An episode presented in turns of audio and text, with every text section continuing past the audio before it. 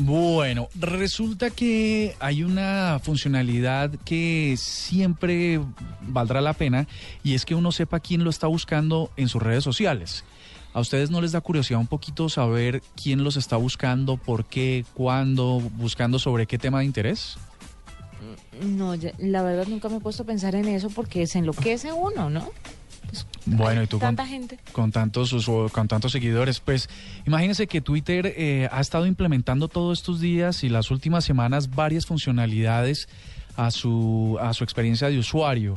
La última es que ustedes pueden navegar a través de las opciones y la configuración de su cuenta en Twitter y saber quiénes eh, los están buscando. Hay una opción en inglés que dice en twitter.com, esto es para la versión desktop, y dice Your Twitter Data.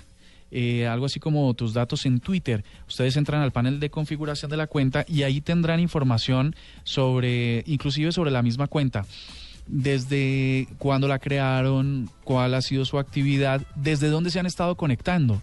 Tú decías, Juanita, al principio que había sido chuzada pues en varios sentidos, especialmente en las redes sociales, y que no sabías que, quién había sido. Pues esta nueva opción de Twitter lo que te va a permitir es saber si las conexiones que están, se están haciendo hacia tu cuenta se están haciendo desde tu teléfono, por ejemplo, o desde tu computador de escritorio. Y si hay otras adicionales, pues saber desde dónde se están haciendo. Qué interesante.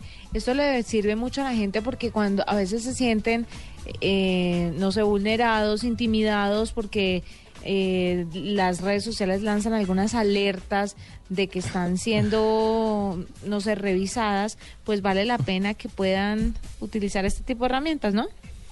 Sí, eso es cierto. Además que para poder controlar lo que está lo que está pasando alrededor, porque imagínate que uno dure un año o dos años sin saber que alguien ha estado permanentemente y frecuentemente revisando las cuentas de uno sociales?